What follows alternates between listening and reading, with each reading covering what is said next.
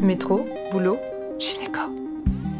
Le micro des gynécos, les podcasts de la GOF.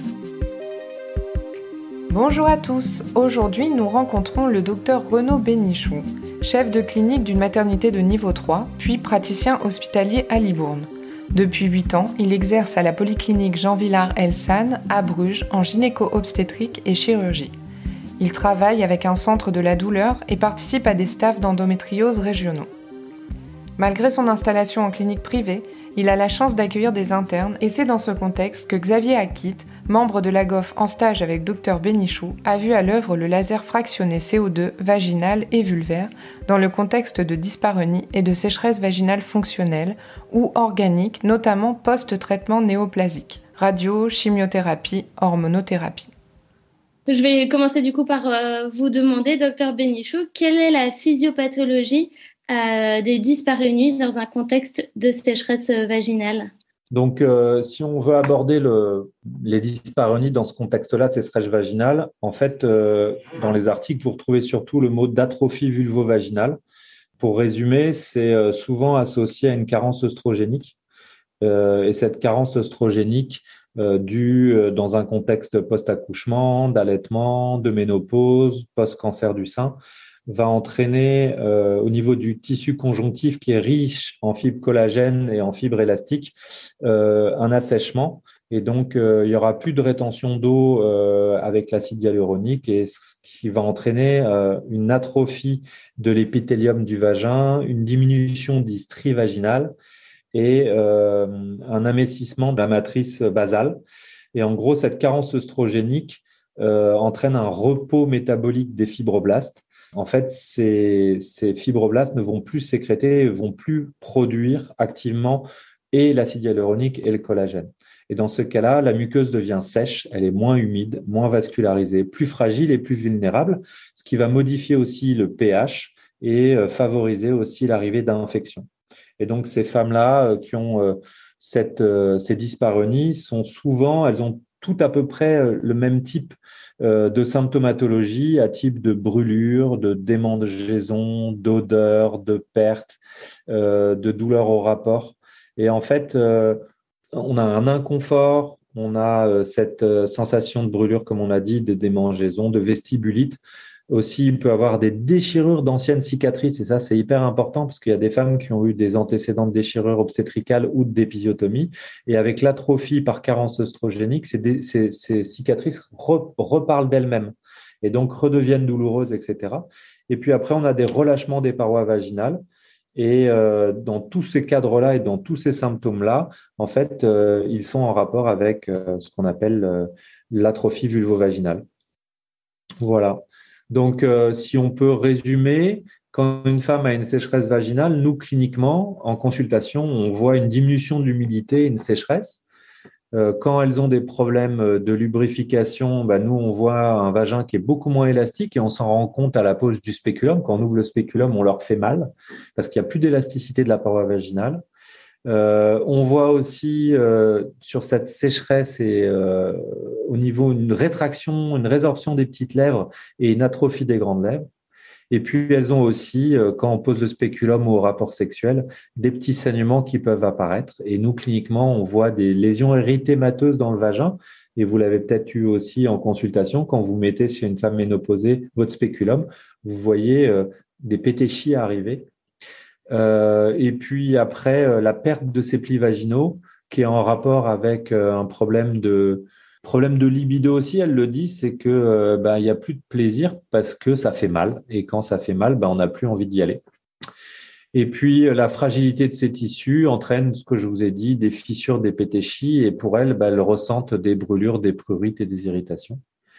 Et voilà. Et après, il y a aussi tout le côté euh, urinaires des, choses. Elles ont des dysuries, des urgences mictionnelles et elles ont une augmentation des fréquences d'émission par euh, cette atrophie aussi euh, du méa urétral et sous-urétral. donc, il ne faut pas oublier ça aussi, que dans ces atrophies vulvovaginales, il y a toute une partie, une partie urinaire et une partie d'incontinence et d'inconfort vésical qui peut être pris en compte aussi là-dedans. Voilà. Quels sont les moyens qui sont à notre disposition pour y remédier actuellement? Euh, j'ai entendu parler de, l'utilisation d'un laser CO2 fractionné. Vous pouvez nous en dire plus? Oui, alors rapidement pour vous rappeler les moyens, euh, le moyen euh, le plus conventionnel et connu, c'est la lubrification par des gels hydratants, etc. Il y a aussi bien évidemment les oestrogènes locaux que vous connaissez bien. Et euh, en fait, euh, les femmes, à un moment donné, avec cette atrophie vaginale et ces dysparonies, elles veulent une solution un peu plus pérenne et elles en ont un petit peu marre de mettre euh, des produits en permanence qu'on connaît bien et, et qui ont une efficacité assez, assez connue. Et en fait, il y a eu l'arrivée des lasers et de l'acide hyaluronique, mais aussi de la radiofréquence et aussi des LED. Donc, il y a plein, plein de machines qui arrivent sur le marché. Le seul truc que je peux vous dire au niveau du laser, c'est que euh, l'arrivée du laser fractionné, c'est-à-dire un laser qui fait des petits trous, à la différence des lasers ablatifs qu'on connaissait, les lasers CO2, ce laser fractionné qui fait des trous de 200 microns espacés en laissant de la peau saine, a l'avantage de ne pas brûler à la séance et de pouvoir permettre une régénération euh, du tissu de la muqueuse vaginale euh, en trois semaines, donc très très rapidement. Et en fait, ça va permettre de refabriquer par les fibroblastes euh, du collagène et surtout de l'acide hyaluronique. Et donc euh, rapidement, la muqueuse après euh, trois mois de séance, c'est-à-dire trois séances à un mois d'intervalle, va reprendre un aspect anatomopathologique, en tous les cas à la biopsie, équivalent à un vagin de femme jeune, alors qu'il y avait une atrophie vraie. Donc euh, voilà ce que je peux vous dire sur ce laser. Euh, l'avantage du laser CO2, c'est qu'actuellement, vous allez retrouver dans la littérature beaucoup d'articles dont des articles français, dont des revues de littérature, des méta-analyses. Et donc, il y a quand même des études qui sont en train de se mettre en place sur ce laser qu'on ne retrouve pas obligatoirement à la même échelle au niveau de la radiofréquence et des LED. Mais je n'ai pas encore l'expérience personnellement de ça, mais ça a l'air aussi d'être prometteur. Donc, on commence à avoir des outils pour nous aider à régler ces problèmes de dyspareunie et de sécheresse vaginale. Je ne vous ai pas parlé de l'acide hyaluronique, si vous voulez que je vous en parle un petit peu. Oui, bien sûr. L'acide hyaluronique existe sous deux formes pour nous. Euh, on peut le mettre en crème et donc euh, vous connaissez euh, certains lubrifiants qui possèdent de l'acide hyaluronique. Il y a un côté effet de mode. Hein. on en retrouve même dans les crèmes de jour pour le visage. Donc on peut l'appliquer, mais ça va pas pénétrer à l'intérieur de la muqueuse. Ça va faire une lubrification, une petite hydratation superficielle, mais aussi on peut l'injecter. Donc euh, on a un labo euh, qui nous permet euh, ces injections-là. Cet acide hyaluronique est dérivé de la médecine esthétique qui, servait à être injecté au niveau du visage et des rides.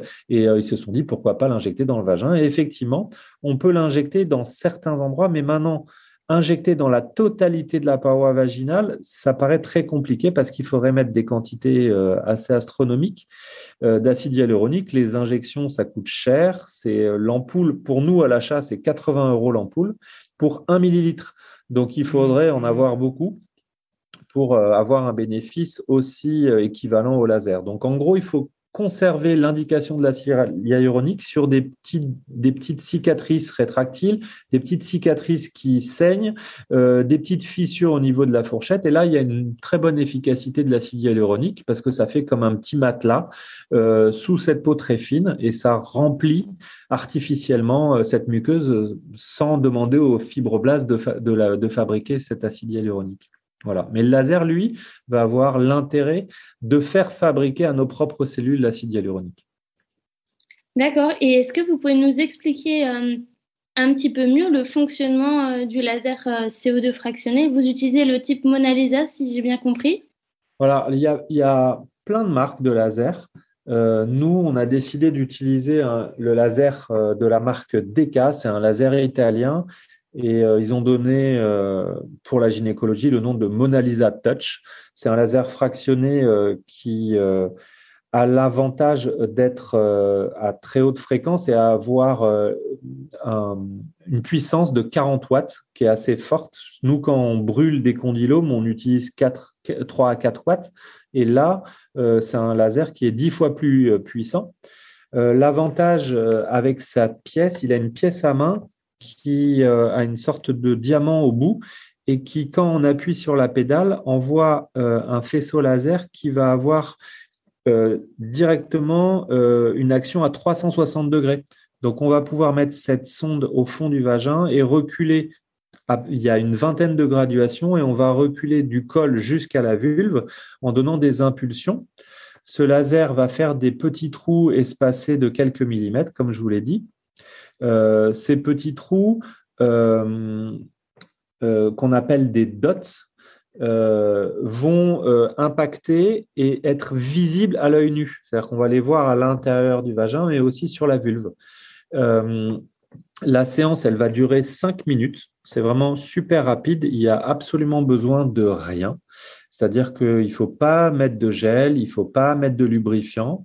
Euh, on va juste euh, rentrer la sonde et impacter la vulve pendant cinq minutes.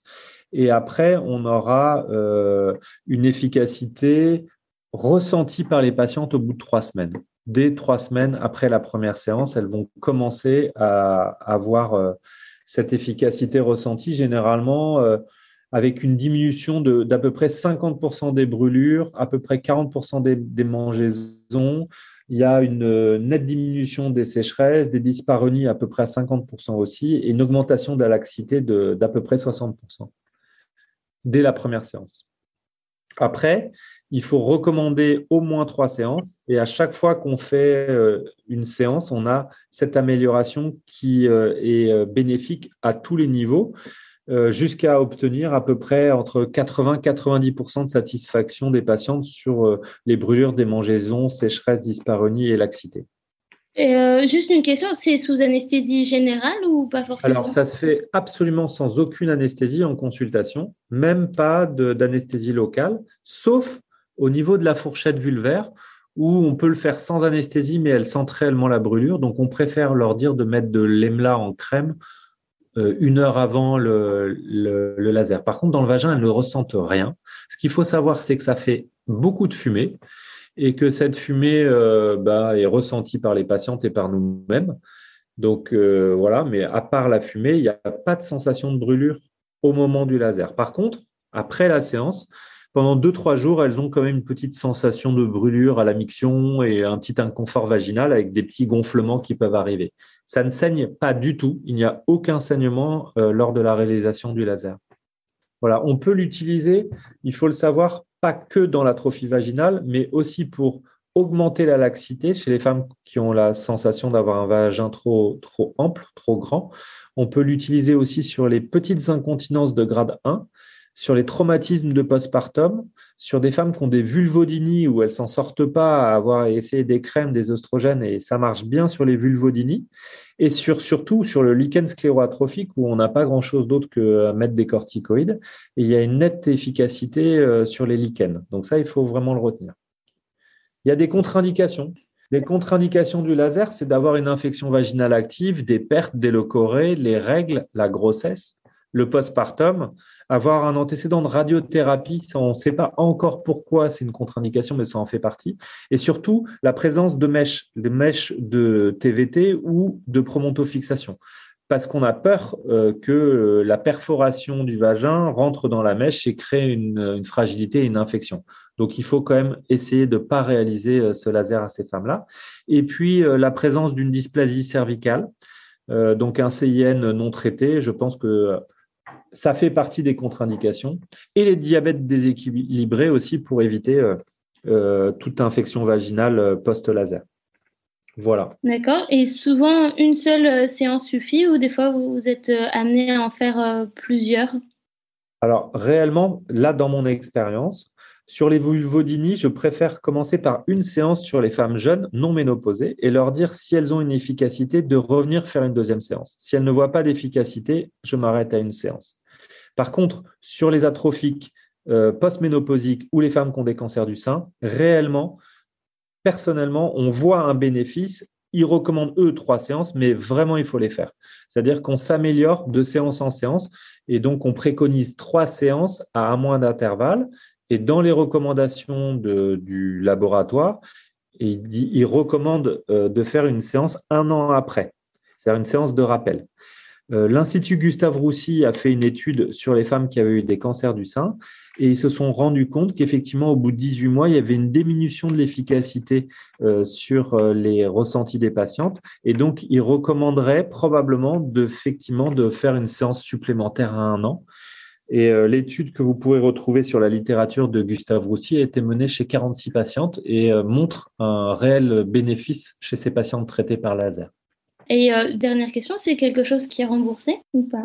Alors, on a discuté récemment. Ce qui est remboursé, c'est la première consultation parce qu'elle peut être encadrée dans le cadre d'une consultation, mais le laser en lui-même, il n'y a aucune cotation et aucun remboursement dans cette indication-là.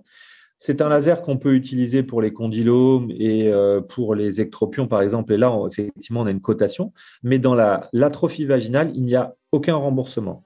Le but étant, euh, je pense que euh, des études randomisées, multicentriques, pouvant être réalisées dans les centres anticancéreux, euh, on pourra peut-être prouver l'intérêt de ce laser-là pour ces femmes-là.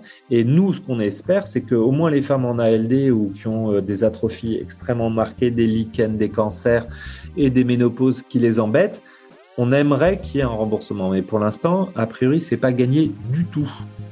Merci au docteur Bénichou pour cette découverte des emplois du laser en gynécologie et à Léa Descourvillières pour avoir animé cette interview. Merci à tous de nous avoir écoutés aujourd'hui. Rendez-vous la semaine prochaine pour un nouvel épisode. Vous retrouverez toutes les ressources et références de ce podcast dans la description et surtout, n'hésitez pas à vous abonner à la chaîne, à lui accorder 5 étoiles, voire même à en parler autour de vous. Métro, boulot, gynéco.